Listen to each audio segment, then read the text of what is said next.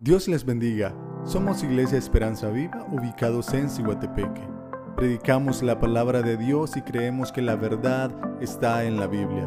Bienvenidos a nuestra serie sobre Colosenses con el pastor Cristian Meléndez. No sé cuántos de ustedes recuerdan a alguna maestra o maestro de esos maestros odiosos de la escuela. Digan conmigo amén. no sé, yo tengo la memoria de una de, mis maestras, no voy a decir el nombre. Eh, espero que ella esté con el Señor, no, no espero que ella esté con el Señor, mi maestra. Pero recuerdo claramente ustedes que todavía en ese momento se permitía que los maestros castigaran físicamente a los niños. Y recuerdo que ella me levantó el pantalón eh, hasta aquí, hasta, hasta la chimpinía, y ella tenía una regla de hierro. Y esa era la manera de que ella disciplinaba a los estudiantes ahí en la escuela donde yo estudié. Lo divertido es que estudié en una escuela Montessori. o sea que se supone que las escuelas Montessori son otro nivel de, aprendizaje y todo, pero no, ella nos golpeaba con la regla en las piernas. Y era un dolor, ustedes, terrible, y no solo era el dolor físico, era humillante. Y realmente no es fácil perdonar a gente que hace cosas como esas. Perdonar no siempre es el camino más fácil, ustedes. Perdonar no siempre es el camino más fácil, pero sí es el camino siempre hacia la paz. Perdonar es parte del carácter perfecto de nuestro Dios, es un reflejo palpable de su amor y su misericordia. ¿Cómo perdonar a quien nos ha hecho daño? ¿A cuánto nos cuesta perdonar? Hey, vamos, funcionó el mensaje de la mentira. Ya estamos diciendo la verdad. No es fácil perdonar. No es fácil perdonar. A veces no es fácil perdonar a quien nos quita el derecho de vía. No es fácil perdonar al vecino que nos quita el estacionamiento. No es fácil perdonar a la esposa o al esposo que ha quebrantado la confianza. ¿Cómo puedo perdonar a un socio de un negocio que de repente tomó lo que no era de él, se lo llevó y a mí me dejó en la calle.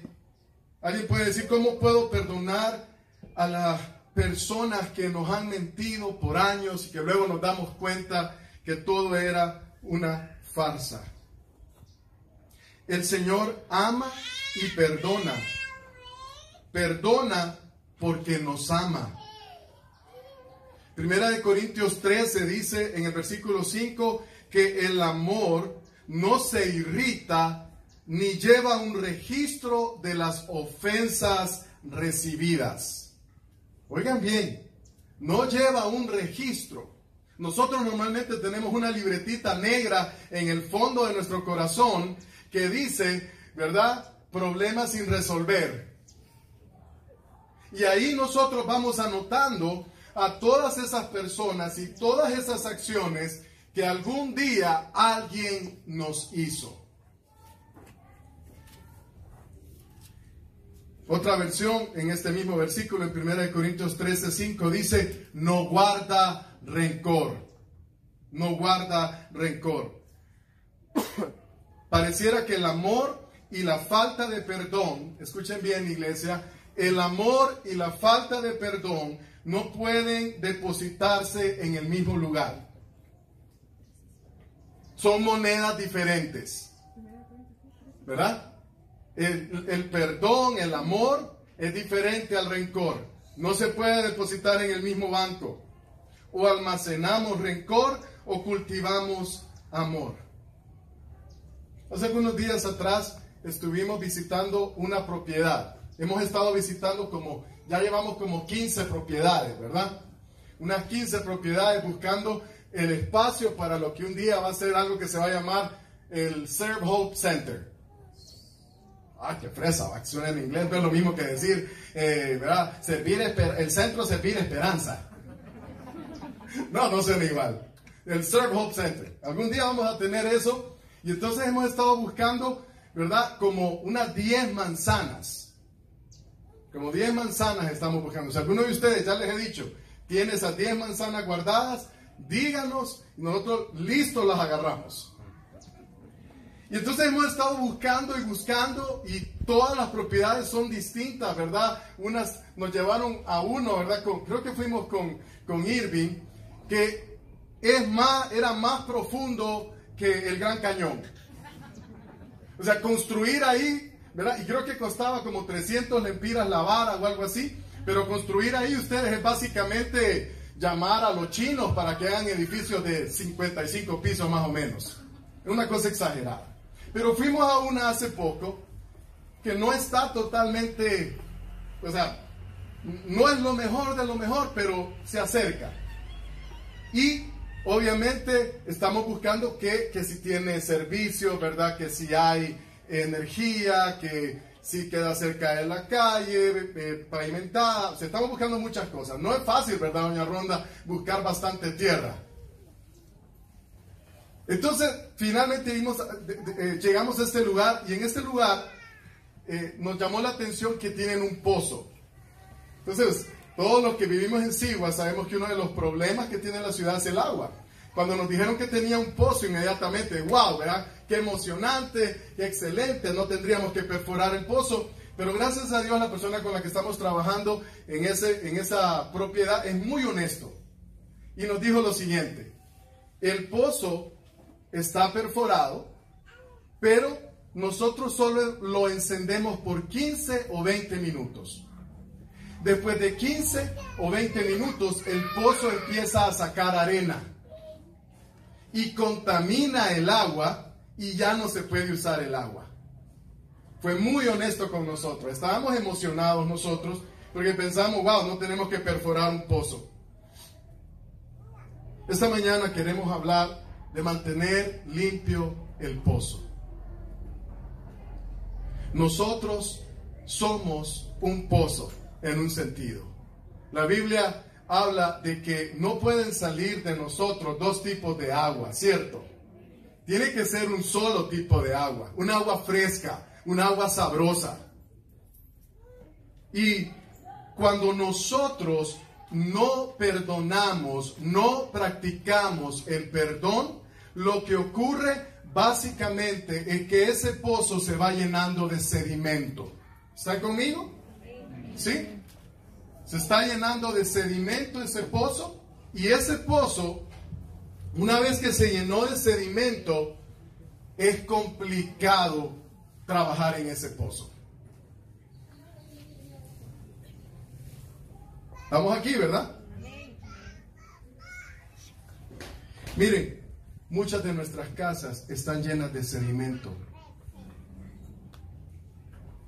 Cuando usted y yo tenemos una actitud de reproche y de sarcasmo en nuestras casas, normalmente es falta de perdón. Cuando nosotros en nuestro trabajo tenemos peleas y tenemos contiendas con nuestros compañeros, normalmente la raíz de eso es falta de perdón. Por eso, ah, sin limpiar el pozo con perdón, el agua que salga de nosotros va a salir contaminada. Miren lo que dice la palabra y es Pablo. Siempre recuerden que estamos estudiando Colosenses. Eh, estamos ahí un poco, de, repente nosotros ya queríamos terminar Colosenses, pero Pablo no nos deja. Porque realmente el hombre es inspirado por Dios cuando está escribiendo eso y cada frase tiene tanto valor que me siento irresponsable de solo pasar al siguiente sin poderlo compartir con ustedes. Y nos ha traído temas tan impresionantes esta carta. Y esta carta nos habla ahora del perdón. Y miren lo que dice, vamos a, leer ahí en el eh, Colosenses 3, eh, versículos 12 al 15. Si pueden ir anotando ahí los que llevan sus notas. Dice, dado que Dios los eligió para que sean su pueblo santo y amado por Él, ustedes tienen que vestirse de tierna compasión, bondad, humildad, gentileza y paciencia. Sean comprensivos con las faltas de los demás. Miren lo que dice ahí, ¿verdad? Sean comprensivos con las faltas de los demás. Y perdonen a todo el que los ofenda. Recuerden que el Señor los perdonó a ustedes, así que ustedes deben perdonar a otros. Sobre todo, vístanse de amor, lo cual nos une a todos en perfecta armonía. Y este versículo que nos encanta, ¿verdad? Porque es poderoso dice, y que la paz que viene de Cristo gobierne sus corazones. Pues como miembros de un mismo cuerpo, ustedes son llamados a vivir en paz y sean siempre agradecidos. ¿Qué tal? Nos vamos. Ya con eso nos podemos ir. Ya fueron de las playas, además. Wow. Dice, el Señor nos eligió para que nosotros seamos un pueblo diferente. La primera verdad que quisiera dejarles esta mañana, hermanos, para que nuestro corazón pueda meditar durante esta semana en esto es, lo podemos ir diciendo, vestirnos de las cualidades de Dios. Pablo escribe en el verso 12 y nos recuerda que Él nos eligió y que si hemos sido resucitados con Cristo, ¿verdad? Tenemos un propósito en Dios. Él nos resucitó en Cristo, no solo para que seamos los más guapos del barrio, ¿verdad? Sino para que seamos como Él. Nosotros en la casa tenemos la costumbre, los niños influenciados por su hermano mayor, que se llama Aslan, los niños más pequeños solo se visten con ropa de equipos. Me sale una fortuna eso, hermanos. Me voy allá a la esquina, 100 lempiras las camisas, 90, ninguna es original, ¿verdad?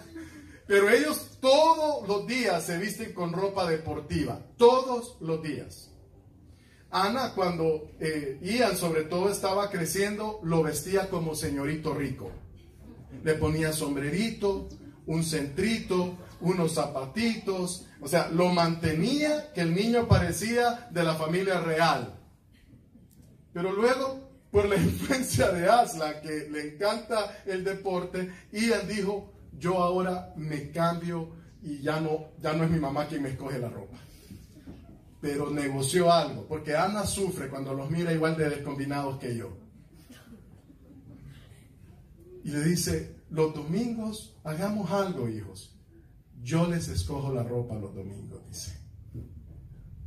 Entonces, tampoco quisieron aceptar mucho eso, entonces dijeron, cada domingo de por medio, Ana les elige la ropa los domingos. Si miran a Mateo más tarde, se van a dar cuenta que anda con una camisa a cuadros y un short a cuadros. La mamá le dijo, sería bueno que te pusieras un short diferente. No, mami, así quiero andar. Hoy me toca a mí escoger la ropa. Hermanos, es Dios quien escoge la ropa que nos tenemos que poner. Por decirlo así, el closet que nosotros utilizamos es Dios quien elige qué ropa es la que nos vamos a poner. Y aquí Pablo nos está diciendo que tenemos que vestirnos de otras cualidades, las cualidades de Dios. Obviamente el vestirnos con esas cualidades no garantiza que no vamos a tener conflictos, hermanos. Yo le quisiera decir que si nosotros nos comportamos de esta forma, entonces todo nos va a salir bien. Nadie se va a molestar con nosotros, no vamos a tener conflictos con nadie. Pero no es así. El vestirnos de las cualidades que vamos a hablar en un momento no nos garantiza vivir una vida sin problemas, pero sí nos garantiza agradar a Dios y prepararnos como ciudadanos de un nuevo reino. Eso sí lo garantiza. Repasemos esas cualidades rápidamente. Tierna compasión. Tierna compasión. ¿Verdad? Bondad, humildad, gentileza, paciencia. ¿Se pueden imaginar, hermanos, una ciudad donde la gente toma la decisión de vestirse de esas cualidades cada día? Una ciudad llena de estas características. No de gente como esta semana, ¿verdad? Esta semana, este viernes, yo no andaba con mucha paciencia ni amor. Andaba en el tráfico ahí de la ciudad y yo estaba como con este desfile de las flores, como váyanse de mi ciudad. Vayan a cortar flores a otro lado. Sigo es de nosotros. Amén. No, ¿a ustedes les gusta el relajo entonces? No, yo, yo, esta semana una locura ahí, ¿verdad? Este fin de semana una locura la ciudad. Qué bueno por los que tienen un negocio y han podido vender, ¿verdad? Pero imagínense una ciudad, y yo estuve pensando, ¿y si pusiéramos flores todas las semanas en Sigua? Qué lindo nos miraríamos, ¿verdad? O sea, todos los negocios llenos de flores, no sé si miraron las bicicletas que estaban llenas de flores ahí, en, qué lindo se miraba eso. Imagínense una ciudad con gente, nosotros, y nosotros somos los que podemos hacer esto como hijos de Dios. Una ciudad de gente compasiva, siempre dispuestos a extender gracia y misericordia, sensibles a la necesidad de otro. O sea, ustedes ven una necesidad y corren a solucionar de la mejor manera esa necesidad. Imagínense una ciudad donde nosotros como iglesia tenemos bondad, buscamos la manera de ayudar todos los días. O sea, somos que salimos de, la casa y vecino, ¿cómo le ayudo? Eh, le colaboro con algo, necesitan jalón. Miren que voy al súper hoy, no sé si ustedes necesitan leche o algo, me gustaría que se las traiga. ¿Qué tal una ciudad así? Imagínense una ciudad donde todos buscamos la oportunidad de hacer el bien. Somos generosos, nos preferimos a los demás, somos humildes, ¿verdad? No somos aduladores ni jactanciosos. Nos volvemos gente sencilla de corazón, pero con un sólido carácter. Cuando hablamos de ser gentiles, hablamos de ser amables, suaves en nuestro trato. ¿Verdad? Suaves en nuestro trato.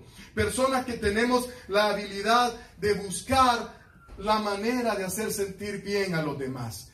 ¿Verdad? Vamos ahí al corral cuando está lleno y le decimos, eh, no, estaciones usted, yo voy a seguir dando vueltas hasta encontrar un lugar. Dice en el pueblo de mi mamá, ¿cómo no, chon? claro que sí, ¿verdad? ¿Cómo no, chon? Pero imagínense esa ciudad, imagínense esa ciudad donde la gente es paciente, siempre dispuestos a esperar el cambio en otros, no apresurados para juzgar ni para criticar a nadie, lentos para enojarse. Imagínense esa ciudad. Es como la ciudad de Dios. La ciudad de Dios.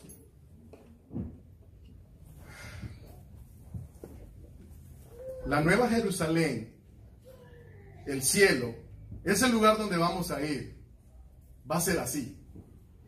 Vamos a vivir en perfecta armonía con Dios y en una perfecta relación los unos con los otros. Y si hacia ahí vamos, deberíamos empezar a practicar, ¿cierto? Pablo nos dice aquí que debemos empezar a ser diferentes escoger una nueva manera de vestirnos. Los, cristianos no tenemos que vernos diferentes. Miren, eh, hay muchos cristianos que se ve diferente porque juzga todo. Están en contra de todo, están a favor de nada. ¿Verdad? Les encantan los temas controversiales. Les encanta hablar de situaciones de conflicto. ¿verdad? Tratan el pecado, pero no para que la gente se arrepienta y vuelva a Dios, sino para establecerse ellos como santos y los demás pecadores. Esa no es la manera en que Dios quiere que actuemos nosotros. Dios quiere que nosotros le podamos dar a la gente una probadita del cielo. ahí cuando vamos al supermercado y están dando degustaciones y uno va y agarra esto, agarra lo otro. Lo que nosotros estamos llamados a hacer es a darle a la gente una pequeña degustación de lo que va a ser el cielo. Eso es lo que estamos llamados a hacer. No estar tirando en el infierno a la gente todo el tiempo. Ah, la iglesia se ha vuelto especialista en solo hablar del infierno. Y hay que hablar del infierno. Bueno, algunas iglesias ni hablan del infierno, piensan que no existe. Pero sí existe iglesia. Pero nuestro mensaje es de reconciliación para la gente. Ese debe ser el mensaje de nosotros. Entonces, número uno, vestirnos de las cualidades de Dios. Estamos llamados a ser tiernos. Miren que como osito cariñosito, pues. O sea, nadie debe ser más amoroso en Ciguatepeque que nosotros. Tiernos, compasivos, llenos de paciencia, de gentileza, de amabilidad, de paciencia. Esos deberíamos ser nosotros. Ok, ¿qué más dice este pasaje? Dice, sean comprensivos con las faltas de los demás. Sean comprensivos. Creo que el tema de tolerancia en el mundo está desequilibrado, ¿cierto? La gente tiene una, una actitud, ¿verdad? O sea, yo puedo vivir como yo quiera, yo quiero que me respeten mis derechos, yo soy así, me gusta eh, ser eh, hombre, pero yo soy mujer, pero acéptenme. O quiero ser hombre aunque soy mujer, o sea, acéptenme. Esa tolerancia que está permeando al mundo, esa no es lo que está hablando aquí. No estamos hablando de ese tipo de tolerancia, de esa, de esa actitud. Y es más, si ustedes se dan cuenta, las personas que exigen ser tolerados normalmente no toleran a los demás. O sea, es como, para mí sí, para los demás no. ¿Verdad? Yo no creo en Dios, respetame. Pero no te respeto si vos crees en Dios. Eso no es tolerancia. Somos llamados a ser comprensivos con las faltas de otros. No significa ignorar las faltas de otros, sino más bien tener un alto grado de comprensión y empatía hacia los demás. Esta semana con Ana hemos estado hablando y reflexionando y decíamos, miren, nadie es como es de gratis. Todos somos como somos por alguna razón, ¿verdad? Se cayeron de la cuna, le dieron un pepe que estaba malo, no sé, los trataron como, de repente tuvieron una maestra como la mía que me golpeaba con una regla de hierro. O sea, todos somos lo que somos por alguna razón. Eso no significa que eso nos disculpa para ir por la vida haciendo lo que nosotros querramos. Dios tiene un plan para nosotros y es de redimirnos. Pero debemos entender que el tema del perdón también muchas veces lleva a ciertos extremos que no son saludables. Y esta mañana quiero por unos minutos reflexionar sobre eso, porque a veces pensamos que perdonar es permitirle al otro que me siga haciendo daño. Son, dos cosas diferentes. Perdonar no significa que lo olvidamos. Hey, ¿Cuántos hemos perdonado pero no hemos olvidado? A veces pensamos, no, es que si lo hubiera perdonado de verdad, ya lo hubiera olvidado. ¿Quién va a olvidar que le hagan una trastada a ustedes? Sin embargo, nosotros podemos perdonar aunque no hemos olvidado. Nadie puede borrar de su mente el dolor así. Nadie puede.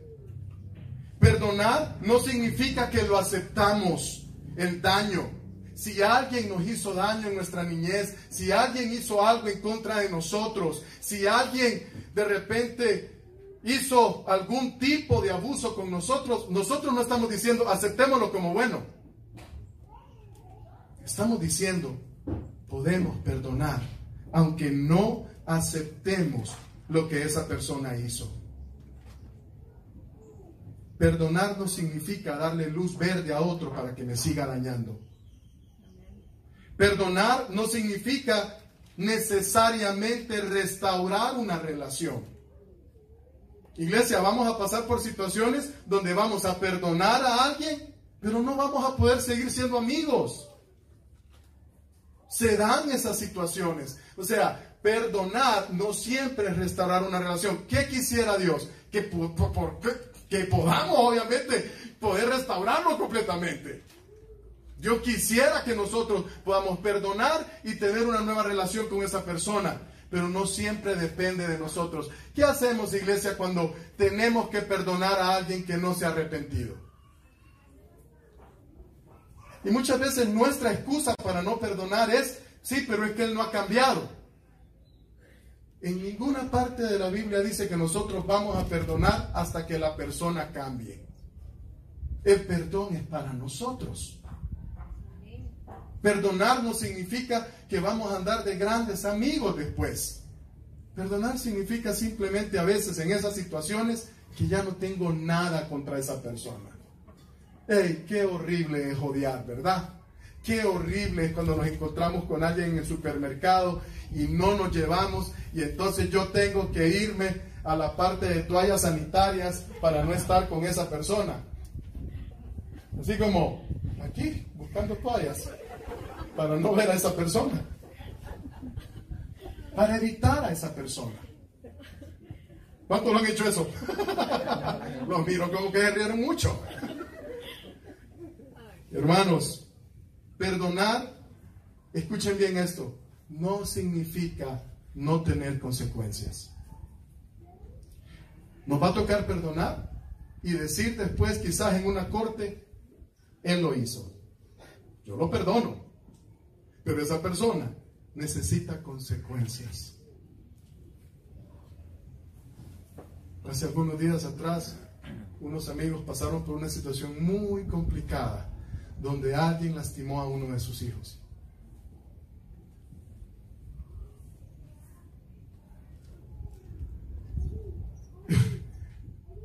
Esa persona está presa.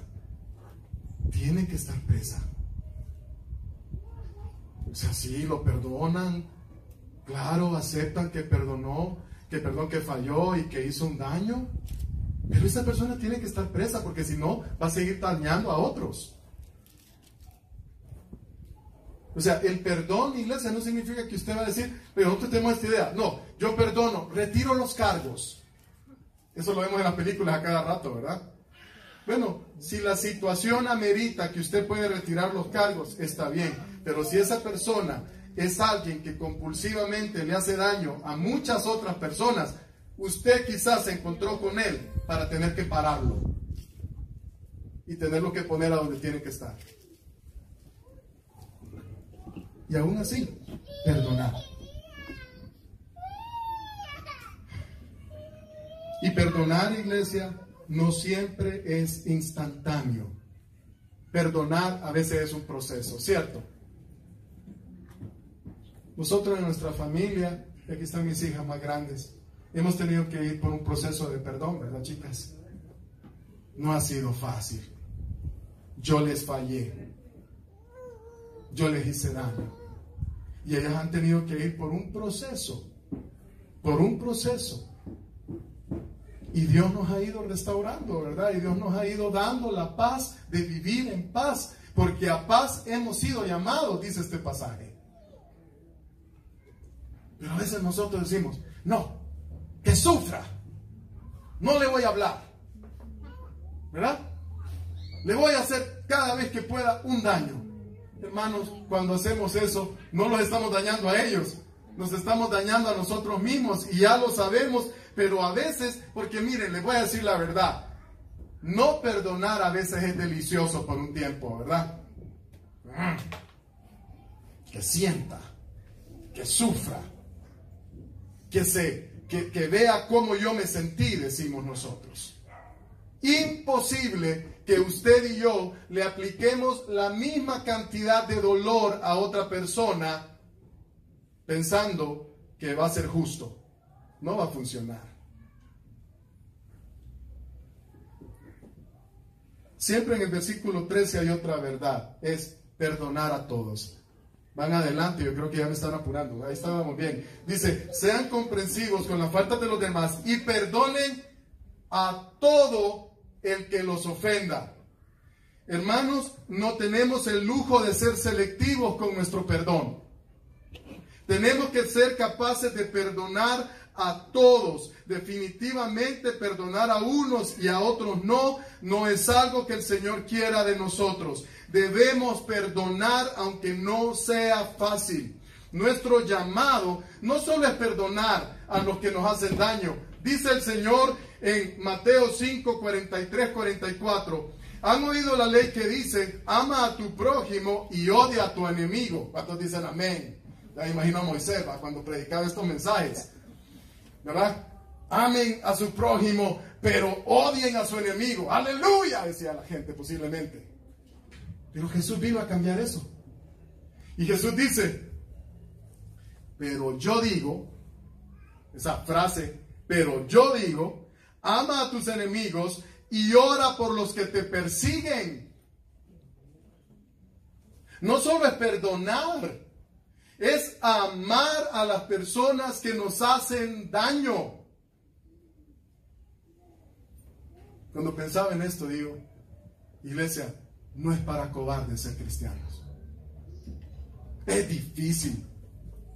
Son palabras un poco duras, porque nosotros quisiéramos vengarnos. ¿Cuántos han querido vengarse alguna vez?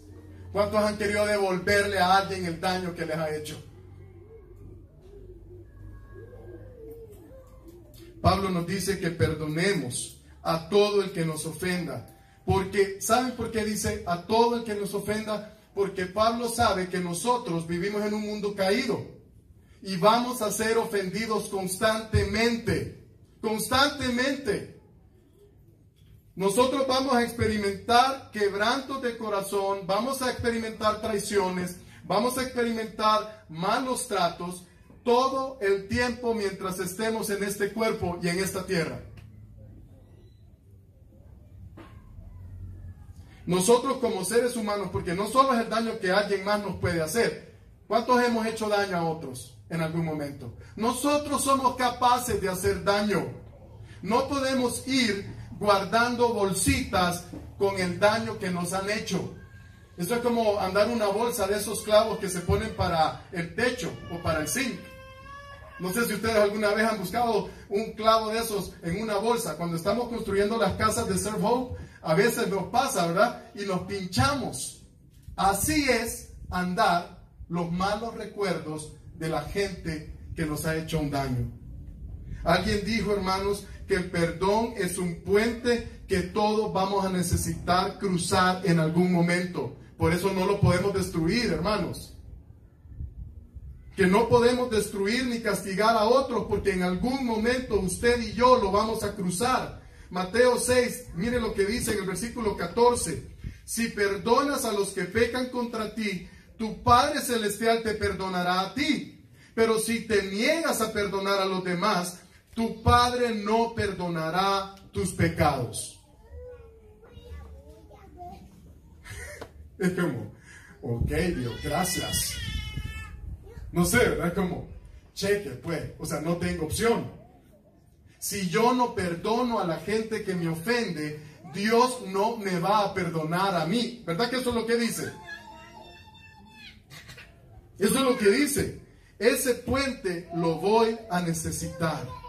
Es decir, si nosotros no perdonamos a los demás, ¿verdad?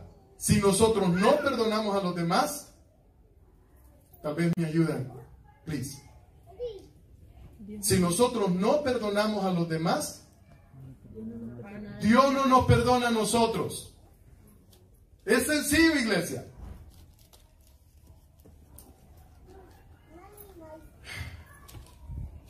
Y el último punto para nosotros esta mañana. Como fuimos perdonados, nosotros perdonamos. Eso es lo que dice el pasaje. Yo les decía, hermanos, que esto del pozo, después de 15 minutos, empezaba a sacar arena. El mismo dueño nos dice, nos han dicho que la solución es ir más profundo, dice. para poder encontrar agua limpia. En esta última parte de este mensaje es ir más profundo. Miren, el Señor nos perdonó y por eso perdonamos. El dueño, miren, miren lo que dice Mateo 18. Luego Pedro se le acercó y preguntó, Señor, ¿cuántas veces debo perdonar a alguien que peca contra mí? Siete veces, le dice Pedro. O sea, siete veces son bastantes, ¿verdad? Si esa persona nos hace daño una, cheque. Dos, mm, a la tres te fuiste, dijimos nosotros. Pero, pero Pedro le dice aquí, siete veces. Y miren, le dice Jesús, no siete veces, respondió Jesús, sino cuántas iglesias? Setenta veces siete. Por lo tanto, le dice, el reino de los cielos se puede comparar a un rey que decidió poner al día las cuentas con los siervos que le habían pedido prestado dinero. Un día vamos a estar frente a él para dar cuentas. En el proceso le trajeron a uno, se fue llamando a varios, ¿verdad? Fue llamando a varios. En el proceso le trajeron a uno de sus deudores que le debía millones de monedas de plata. Estaba escuchando a un predicador sobre este tema y decía que el cálculo es en billones de dólares. Millones de monedas. Por eso esta versión dice millones de monedas. No podía pagar, así que su amo ordenó que lo vendieran. Oigan bien, no solo a él, junto con su esposa, sus hijos y todo lo que poseía para pagar la deuda. El hombre cayó de rodillas ante su amo y le suplicó, por favor, tenme paciencia y te lo pagaré todo. Entonces el amo sintió mucha lástima por él y lo liberó y le perdonó la deuda. Pero cuando el hombre, oigan bien, cuando el hombre salió de la presencia del rey, solo lo perdonaron, dice, fue a buscar a un compañero, también siervo, que le debía unos pocos miles de monedas de plata, lo tomó del cuello y le exigió que le pagara de inmediato.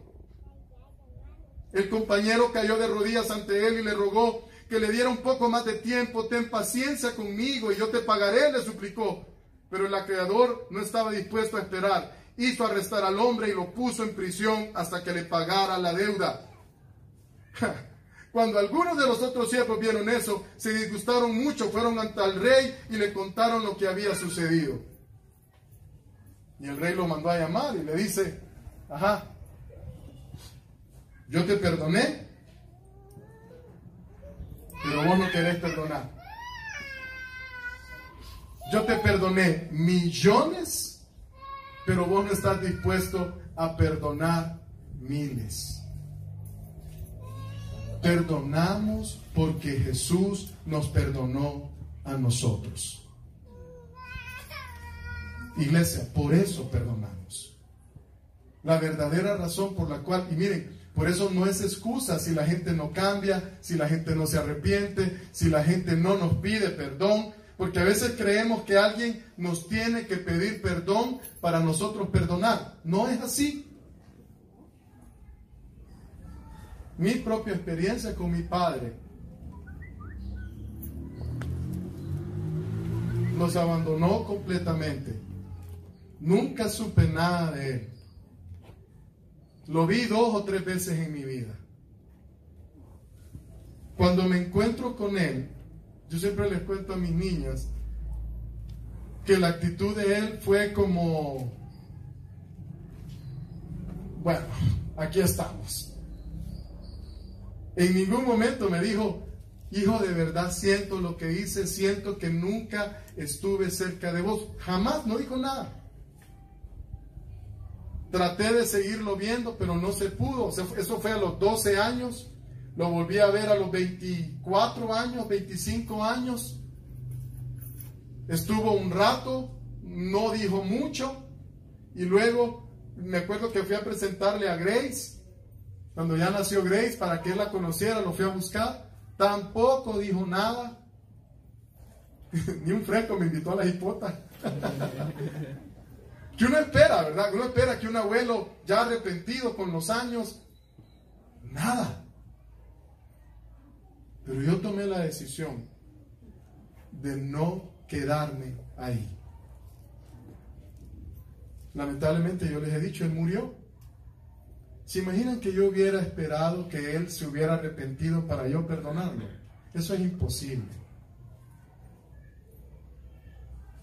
Algunos tips para terminar esta mañana. Número uno, consejos finales. Hey, dejemos ir. El, o sea, el perdón es dejar ir.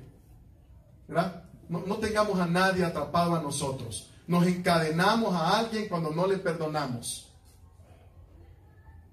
¿Qué más? La falta de perdón consume nuestras energías.